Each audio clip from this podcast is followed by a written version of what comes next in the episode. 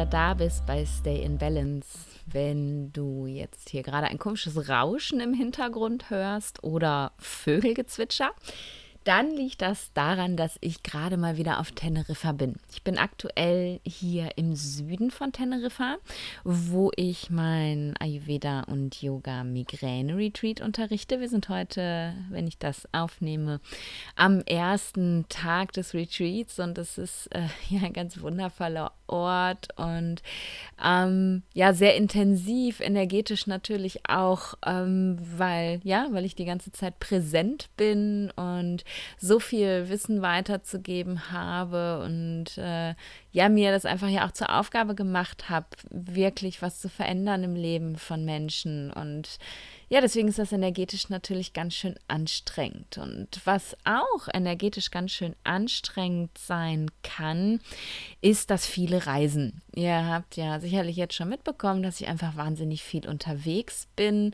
Und das ist auch das Leben, das ich mir so gewählt habe. Ich habe ja schon öfter gesagt, ich bin ein kleiner Nomade. Ich bin ja überall und nirgendwo zu Hause sozusagen. Sobald ich wieder zu Hause ankomme in meiner Home Days, habe ich das Gefühl, ah, wunderbar, ich fühle mich, ich mich daheim und geborgen. Und dann, ja, treibt es mich aber doch ganz schnell wieder weg. Und egal wo ich bin, fühle ich mich auch relativ schnell wieder zu Hause. Also ich habe so gar keine Eingewöhnungsprobleme. Ich fühle mich überall wohl. Ich lebe ja auch einen relativ minimalistischen Lifestyle, was natürlich auch mit der vielen Reiserei zu tun hat. Wenn man halt permanent aus einem Koffer lebt, gewöhnt man sich daran, nicht viel zu besitzen. Und deswegen ist es für mich natürlich ähm, keine große Herausforderung, viel unterwegs zu sein. Was aber schon für mich eine große Herausforderung ist, ist das, was, ähm, ja, was ich meinen Vata-Jetlag nenne, ganz liebevoll. Denn ich weiß nicht, ob du das weißt, ob ich dafür schon mal gesprochen habe oder du das woanders schon mal gehört hast. Reisen erhöht Vata. Und jeder, der diesen Podcast kennt, weiß ja, dass ich sehr, sehr viel Vata in der Grundkonstitution habe, also von Geburt an. Und darüber hinaus aber eben auch gerne mal hin und wieder, äh, wenn ich nicht gut auf mich achte, in eine Vata-Dysbalance rutsche. Und gerade wenn ich unterwegs bin, wenn ich reise, darf ich da besonders drauf aufpassen, dass mir mein Vata nicht im wahrsten Sinne des Wortes um die Ohren fliegt. Und ähm, ja, habe da so meine kleinen Tricks und Tipps, die ich einfach, ja, aus gegebenem Anlass, weil ich mal wieder unterwegs bin, ganz gerne mit dir teilen möchte. Aber warum erhöht Reisen jetzt überhaupt Vata? Was, was was? Was bedeutet das? Warum ist das so? Das möchte ich mir mit dir jetzt erstmal angucken.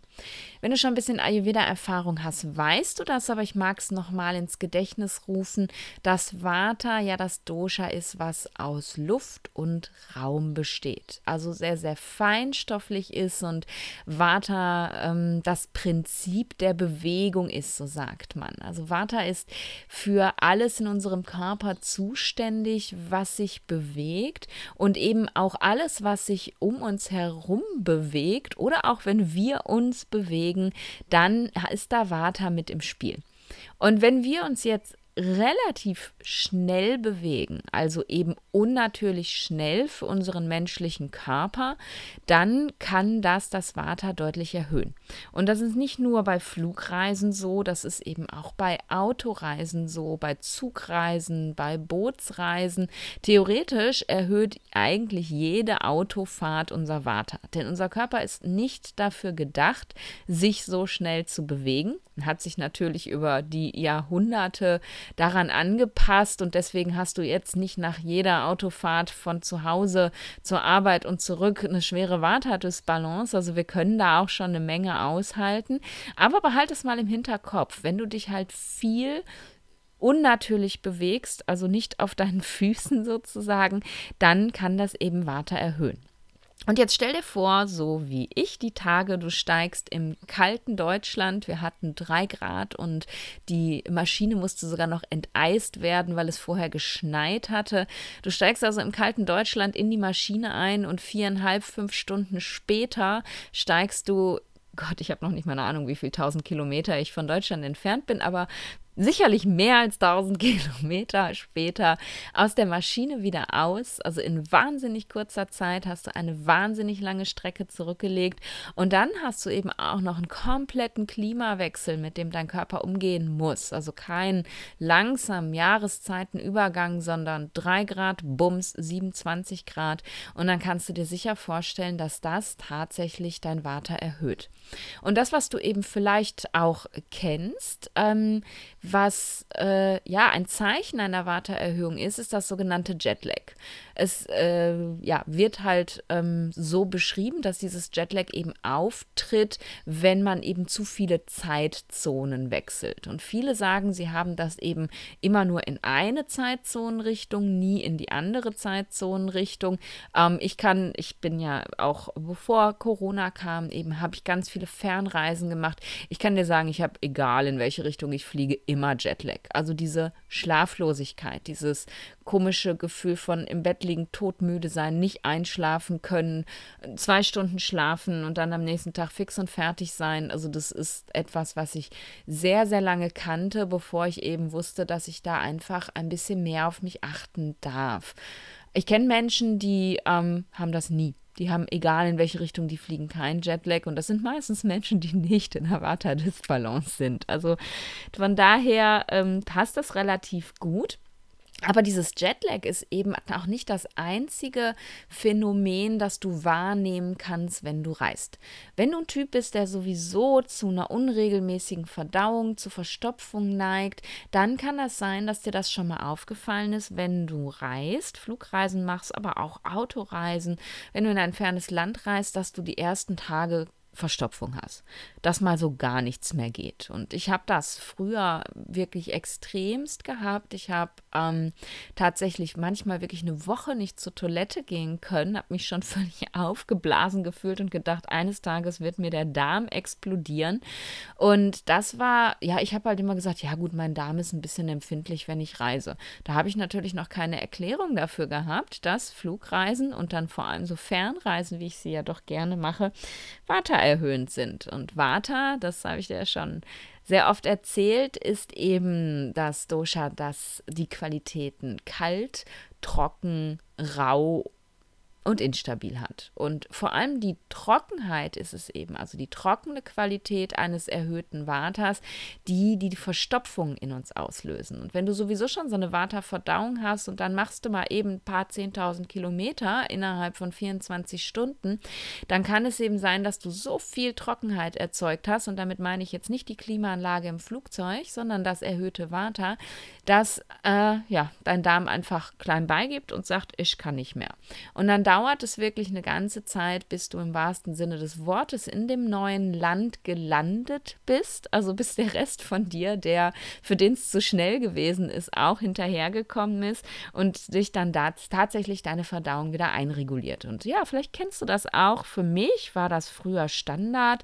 Ich habe das aber einfach hingenommen, weil ich gedacht habe, das ist nun mal so bei mir. Heute weiß ich, woher das kommt und heute weiß ich auch, was ich zu tun habe, damit mir das nicht passiert. Mm, Schlafstörungen waren bei mir tatsächlich auch immer die Regel und auch andere Zeichen eines erhöhten Vatas, also eine Bewegungsunruhe zum Beispiel. Ähm, ich habe äh, immer jedem erzählt, nee, ich kann nicht im Flugzeug schlafen, ähm, weil ich habe so Hummeln im Arsch. Äh, Entschuldigung, dass ich das Wort gesagt habe. Vielleicht gehört das nicht an einen Podcast, aber im Ruhrpott sagt man Hummeln im Arsch, wenn man Bewegungsunruhe hat. Ähm, das war für mich halt Standard. Ich habe, egal wie lange wir geflogen sind, habe ich nie wirklich schlafen können. Manchmal habe ich es wirklich nicht ertragen können und habe eine Schlaftablette genommen, weil ich so viele Stunden danach wach war, weil ich einfach eine wahnsinnige Bewegungsunruhe bekomme, sobald ich ähm, im Flieger sitze. Und ich habe das immer damit erklärt, dass ich halt so ein, so ein Wibbelfott bin. Das ist übrigens auch ein Begriff aus dem Ruhrpott. Also so ein unruhiger Geist, dass ich nie lange still sitzen kann. Bin ich auch, aber habe ich in dieser Intensität sonst nicht gehabt. Ich saß ja auch in der Schule und ich saß in der Uni und ich sitze ja sonst auch. Ähm, und ich habe nie nach einer Stunde das Gefühl, ich kann nicht mehr sitzen, ich, äh, ich äh, explodiere, wenn ich jetzt nicht aufstehen und mich bewegen kann. Das hatte wirklich für mich auch was im Flieger schon mit diesem wahnsinnigen Vata zu tun, das erzeugt wird, wenn man sich so schnell bewegt. Also auch solche Symptome können eben ein Zeichen dafür sein, dass dein Vata hochgeht und das sogar schon während der Flugreise und gar nicht erst, wenn du am Zielort angekommen bist. Dann auch so, so Schwankungen des Hungers, also dass du ankommst und du hast das Gefühl, irgendwie so tagelang gar keinen richtigen Hunger zu haben oder plötzlich einen wilden Heißhunger, den du so vorher gar nicht kanntest oder auch, und das hatte ich auch ganz extrem, so Gelüste auf Süßigkeiten. Ich ähm, esse an sich nicht viel süß, aber dann bekomme ich halt gerne Gelüste auf Süßigkeiten. Und wenn der Körper eben die Lust auf die Geschmacksrichtung süß sendet, dann ist das meistens ein Versuch, Vata runter zu regulieren. Und das waren halt alles so die Dinge, die, die für mich halt eben ja Standard gewesen sind, wo ich wusste, das passiert, wenn ich reise, aber auf die ich nicht wirklich Rücksicht genommen habe. Und heute, wo ich weiß, dass mich diese Dinge ja tatsächlich eben weiter in eine Dysbalance bringen können, also wenn es mir sowieso schon vielleicht nicht so gut geht und ich setze dann noch so einen oben drauf, dann kann das nach hinten losgehen. Und ich habe früher auch häufiger mal Migräne gehabt, wenn ich am Zielort angekommen bin. Denn ja, meine, ähm, mein absolutes Alarmsignal, dass mir das Vata äh, durch die Decke schießt, ist tatsächlich, wenn ich Migräne bekomme. Mein vorheriges Warnsignal sind Schmerzen im unteren Rücken. Hm, habe ich dir auch schon erzählt. Und ähm, die habe ich natürlich auch gehabt, wenn ich geflogen bin. Und dann habe ich das natürlich immer darüber erklärt. Na, Wunder. Ich habe ja auch so lange im Flieger gesessen. Das ist ja auch mega unbequem. Kein Wunder, dass mir jetzt der Rücken wehtut. Heute weiß ich auch, das ist alles mein Vater. Ne? Aber was mache ich denn jetzt nun überhaupt, um ja kein Vata-Jetlag zu bekommen? Ähm, es ist im Endeffekt relativ einfach. Ich bereite mich sehr, sehr gut vor. Was für mich wahnsinnig wichtig ist, ähm, völlig mal fernab von allen ayurvedischen Vorbereitungen, ist, dass ich, wenn ich reise, weiß, ich bin vorbereitet, es kann nichts schiefgehen. Ich bin da wirklich sehr zwanghaft. Ich habe zum Beispiel eine Packliste auf meinem Handy, die auch immer wieder aktualisiert wird, wenn irgendwie ich merke, oh, das brauche ich eigentlich gar nicht, das lasse ich zu Hause oder oh, das brauche ich wirklich, das nehme ich mit. Und diese Packliste ähm, nutze ich wirklich jedes Mal, um zu packen, damit ich ganz sicher sein kann, ich habe nichts vergessen und ich nicht noch auf dem Weg zum Flughafen Dauerstress habe, weil ich denke, boah, na hoffentlich habe ich alles eingepackt. Das hatte ich nämlich früher tatsächlich, denn Stress erhöht Water. Ich packe auch nach Möglichkeit nicht irgendwie am Vorabend erst, sondern ich fange wirklich schon Tage vorher an, ähm, mich auf das Packen vorzubereiten. Die Sachen, die ich mitnehmen möchte, gewaschen und sauber zu haben, die schon mal auf Stapel zu legen, die Sachen, die ich jetzt nicht in der täglichen Anwendung habe, wie ja meine Badezimmerutensilien, wirklich alles schon gestapelt zu haben und zu wissen, dass ich halt dann einfach nur noch alles nehmen muss, was da liegt, plus die Utensilien des täglichen Bedarfs und dann ähm, kann nichts mehr schiefgehen. Dann bereite ich mich auch natürlich auf so Dinge vor, wie ich weiß ganz genau, wo ich meinen Flugticket habe, ich weiß, wo mein Pass ist, das liegt immer alles zusammen. Ich habe meine, meine Unterlagen, die fürs Reisen wichtig sind, meine Auslandskrankenversicherung, mein Impfausweis, mein Notfallpass, immer alles beieinander und ich weiß halt, ich muss nicht irgendwie, wenn ich im, im Auto sitze, denken, na hoffentlich habe ich meinen Reisepass mitgenommen. Sowas passiert mir einfach nicht, weil ich weiß, dass dieser Stress für mich weiter erhöht. Ich bin auch prinzipiell immer, immer, immer zu früh am Flughafen. Ich fahre immer so früh los, dass ich wirklich, äh, ja, meistens noch eine halbe Stunde, Stunde vor Beginn des, des äh, Check-ins da bin, ähm, weil ich einfach sicher sein möchte, dass mir nichts passieren kann. Dass ich nicht irgendwie in den falschen Zug steige, dass ich, wenn ich gefahren werde, nicht in den Stau komme und dann denke, oh mein Gott, oh mein Gott, oh mein Gott, ich verpasse meinen Flieger. Denn solche Gedanken kommen mir relativ schnell. Und um dem vorzubeugen, beuge ich einfach vor und habe ein gutes Buch dabei oder habe meinen Laptop und arbeite noch ein bisschen und bin einfach schon entspannt am Flughafen, gönne mir da noch irgendwie einen Kaffee oder einen Tee und, und ja, weiß einfach, kann jetzt nichts mehr schief gehen. Und trotzdem ist es für mich jedes Mal so in dem Moment, wo ich den Koffer abgegeben habe und dann durch die Sicherheitskontrolle bin, dann ist so, Entspannung so. Dann weiß ich, jetzt kann wirklich nichts mehr schief gehen. Das heißt, ich bereite mich auch darauf wirklich vor, damit ich eben so viel Stress wie möglich für mich rausnehmen kann. Und was mache ich denn noch? Ich bereite mich auch auf den Flug ernährungstechnisch vor. Ich möchte nämlich nicht im Flieger sitzen und dann plötzlich Hunger bekommen, was mir öfter mal passiert, und dann irgendwie nichts zu essen haben oder irgendeinen Mist im Flugzeug kaufen zu müssen. Das heißt, ich habe eigentlich immer in einer Tupperdose irgendwie ein paar, jetzt habe ich Markennennung genannt, ich meinte natürlich nicht Tupperdose. Ähm, ich habe immer äh, in einem Döschen ein paar Nüsse und äh, Pflaumen Pflaumen und Datteln und sowas dabei. Ich habe, wenn ich mehr fliege oder wenn ich eben sehr, sehr früh fliege, ähm, habe ich auch immer eine warme Mahlzeit in einem Thermosbehälter mit dabei. Und ähm, ich gehe auch immer am, am Flughafen, bevor ich zum Board, äh, zum Gate gehe, zum Boarding, einmal irgendwo in einem Café vorbei und bitte darum, dass mein, mein anderer Thermosbehälter mir mit warmem Wasser aufgefüllt wird. Das heißt, ich muss mir im Flieger nichts kaufen, was mir nicht gut tut. Ich habe immer warmes Wasser dabei. Und das hilft mir schon sehr.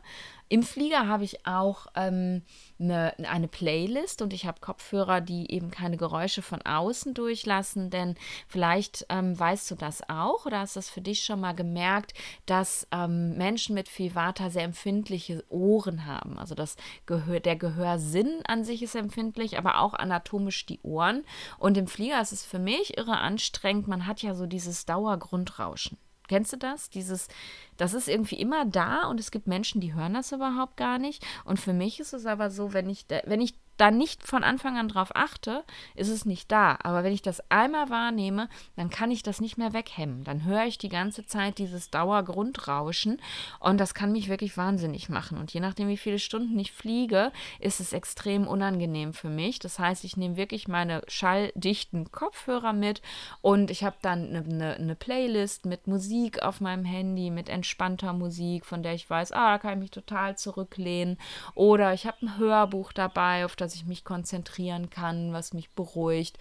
Also ich schaue wirklich, dass ich im Flieger auch, ähm, ja, möglichst mich nicht anspanne. Was auch ganz, ganz wichtig ist für mich, wo ich aber ganz ehrlich auch zugeben muss, da bin ich nicht so richtig gut drin, ist eben, dass ich wirklich beim Flug auch meine Ruhe habe. Also, dass ich nicht ständig gestört werde und gerade Störungen vom hinteren Sitz können mich rasend machen ich weiß nicht, kennst du das, wenn jemand auf dem Sitz hinter dir sitzt und der, der, der stößt die ganze Zeit gegen deine Rückenlehne oder steht ständig auf und, und hält sich an deiner Rückenlehne beim Aufstehen fest und reißt sie dir so hinter dem Rücken weg und du fühlst dich die ganze Zeit wie auf einer Achterbahn, wenn du, wenn du im Flugzeug sitzt, weil dein, dein Sitz permanent wackelt.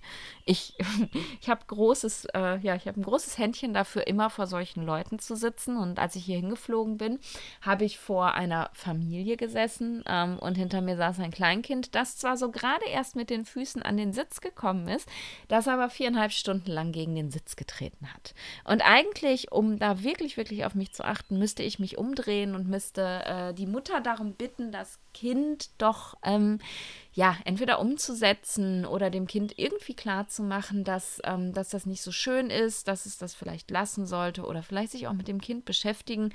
Aber ja, da tue ich mich manchmal sehr schwer mit. Ich möchte Menschen nicht angreifen und viele Menschen fühlen sich durch sowas schon angegriffen, tatsächlich. Ähm, ich möchte nicht, dass jemand das Gefühl hat. Ich habe auch manchmal, wenn ich es dann doch getan habe, die Erfahrung gemacht, dass sich jemand dann erst recht daneben benommen hat. Gibt es leider auch. Ähm, und deswegen, ja, könnte ich da wirklich noch besser auf mich aufpassen und nicht fünfeinhalb Stunden auf der Achterbahn sitzen. Genau, das sind meine Tipps für in den Flieger. Was mache ich denn vorher? Ich ähm, fange nämlich tatsächlich schon vorher und prophylaktisch an, mein Vata zu reduzieren. Und das mache ich wirklich auf allen Ebenen. Das heißt, ich gucke, dass ich wirklich drei Tage spätestens drei Tage bevor ich fliege, versuche so wenig Vata wie möglich zu erzeugen und mich eben so Vata reduzierend wie möglich zu ernähren und auch zu trinken. Das heißt, ähm, ich mache mir extra Vata reduzierende Tees. Ich ähm, gucke halt wirklich, dass ich viel erdendes Gemüse esse und ähm, ich esse sowieso ja immer warm und gekocht, aber eben da wirklich nochmal auf Vata Reduktion, auf Wärmendes, auf Erdendes achte, damit ähm, ich wirklich mit so wenig Water wie möglich in den Flieger steige. Ich fange dann auch an, ähm, dass ich sonst nicht regelmäßig tue, wenn ich es nicht brauche, ähm, Ganzkörpermassagen zu machen mit Sesamöl. Die Füße werden jeden Abend schön eingerieben mit Sesamöl. Ich arbeite mit Lavendelöl. Also alles, was, was ich weiß, was für mich sehr Vata-reduzierend wirkt, ähm, wird drei Tage bevor ich fliege intensiviert und wird auch drei Tage nachdem ich angekommen bin, weitergemacht, selbst wenn es mir gut geht. Weil wenn ich damit aufhöre oder es eben am Urlaubsort oder am Reiseort, mittlerweile sind es ja keine Urlaubsorte mehr für mich, wenn's am, wenn ich es am Reiseort nicht mache, dann kann es tatsächlich passieren, dass trotz der ganzen schönen Prophylaxe mir weiter um die Ohren fliegt und deswegen mache ich das immer weiter. Das heißt, auch hier äh, auf Teneriffa habe ich wirklich drei Tage erstmal ein bisschen langsamer gemacht, habe geguckt, dass ich mich gut nähere und ja, einfach wirklich auf mich geachtet. Und dafür ist es auch ganz, ganz wichtig, dass du eben auch auf Reisen vorbereitet bist, was deine Ernährung angeht. Du hast natürlich nicht immer die komplette Küche dabei, aber ich habe ähm, tatsächlich immer Gewürzmischungen dabei. Also ich nehme auch manchmal Einzelgewürze mit, also Zimt zum Beispiel habe ich gerne einzeln dabei oder Kreuzkümmel oder so. Aber ich nehme eben auch, wenn ich weiß, okay, ich bin jetzt nicht so ewig lange unterwegs und ich koche auch nicht so richtig viel, ich brauche eher was so zum Runtermischen, habe ich gerne mal eine, eine, eine Gewürzmischung eher für Deftiges und eine für Süßes dabei, damit ich eben, wenn ich irgendwo esse und es für mich nicht gut funktioniert, ayurvedisch, ähm, mir da helfen kann. Mir also das Essen einfach ein bisschen Vata reduzierender zu gestalten halten und dann da nicht plötzlich zu stehen am, am äh, Ankunftsort und zu denken, oh mein Gott, und was esse ich denn jetzt? Gerade hier in Spanien ist das ganz, ganz schwierig, denn die Spanier sind halt äh, Fleischfresser, essen wahnsinnig viel Fleisch oder jetzt hier an der Küste auch wahnsinnig viel Fisch und da ich ja vegan lebe, ist es für mich halt No-Go, das funktioniert nicht gut ähm, und deswegen muss ich eben vorbereitet sein. Ich ähm, hier in, ähm, auf Teneriffa weiß ich halt, ähm, im Supermarkt ich was bekomme. Ich weiß, hier kriege ich super gut Hafermilch, ich kriege hier Haferflocken, ich kriege hier tolles frisches Gemüse, Reis, Couscous, also alles, was ich brauche. Und ich gehe dann wirklich auch am ersten Tag direkt einkaufen, damit ich auf der sicheren Seite bin und weiß, ich kann mir selber was kochen, was mich nährt, was mein Vata reduziert. Ähm, aber ich bin trotzdem, was Gewürze angeht, immer vorbereitet und habe immer so ein bisschen was dabei tatsächlich. Und das kann ich dir nur empfehlen, auch ähm, schon vorbereitet zu sein und zu wissen, okay, wo kriege ich Wasser her, ist ganz, ganz wichtig, finde ich, denn du kannst ja in den meisten Ländern, wo man hinfliegt, ähm, nicht wirklich das Wasser aus dem Wasserhahn nehmen, so wie wir das in Deutschland gewohnt sind. Und darum achte ich auch darauf, also hier jetzt auf Teneriffa nicht, weil ich weiß, dass ich fußläufig zum Supermarkt bin. Aber wenn ich nicht weiß, wo ich ankomme und ich in, in einem Hotel bin oder so, dann gucke ich, dass ich mir am Flughafen schon eine Flasche Wasser besorge ähm, oder eben meinen mein Thermosbehälter nochmal mit warmem Wasser auffüllen lasse, damit ich eben ähm, in, der, in der Unterkunft, wo ich bin, schon mal was zu trinken trinken habe, bevor ich mich kümmern kann, damit ich nicht trocken laufe. Denn das passiert halt leider sehr, sehr schnell. Und gerade wenn man eben durch den Flug so viel Water hat, dann ist es total blöd, wenn man dann auch noch austrocknet. Also auch auf ausreichend Flüssigkeit von innen achten, das ist ganz, ganz wichtig. Und was ich eben auch noch tue in den drei Tagen, bevor ich fliege und auch in den drei Tagen danach, ist, dass ich darauf achte, dass ich eine möglichst erdende Yoga-Praxis habe. Also nichts, was mich irgendwie anfeuert, nichts, was wirklich viel mit, mit Geschwindigkeit, mit Bewegung zu tun hat. Ich mache viel Yin-Yoga zum Beispiel und auch so erdendes, ausgleichendes Pranayama, ähm, um eben wirklich mich da richtig zu grounden. Das ist auch super, super wichtig wichtig und mein allerliebster Lieblingstipp tatsächlich, was ich auch immer mache, sobald ich am Urlaubsort angekommen bin, also nicht im Flughafen, aber sobald ich natürlichen Boden unter meinen Füßen habe, ist wirklich Schuhe ausziehen, barfuß laufen.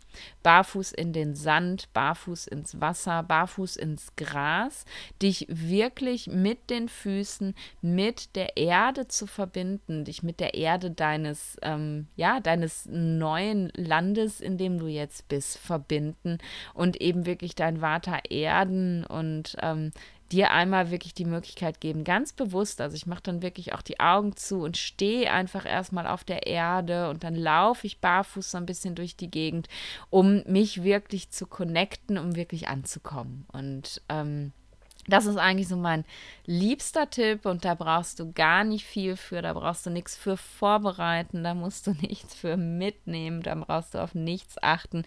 Das kannst du einfach so machen. Für Schuhe ausziehen und, und die Erde spüren und dann, dann hast du schon eine ganze Menge getan. So, ja, das waren, das waren meine Tipps gegen Vata Jetlag, gegen mein Vata Jetlag. Wenn du auch Tipps hast, wenn du ja auch was hast, was dir hilft, oder du vielleicht auch Symptome hast, die ich jetzt noch gar nicht aufgezählt habe, wo du sagst, das ist mein Jetlag, wenn ich fliege, dann ähm, ja, lass mir das doch gerne unter dem Instagram- oder Facebook-Post zu dieser Podcast-Episode da. Da würde ich mich freuen. Ich ähm, ja, sammle auch immer total gerne eben eure Tipps und, und nehme die auf und teste die für mich, wie das funktioniert und freue mich da total über den Austausch. Und wenn dir die Folge Folge gefallen hat, dann lass mir doch gerne ähm, eine Sternebewertung bei iTunes da oder schreib mir gerne auch in die Kommentare, in die Bewertung der Podcast, des Podcasts, ähm, wie dir die Folge gefallen hat. Da freue ich mich jedes Mal drüber, wenn ich die lese.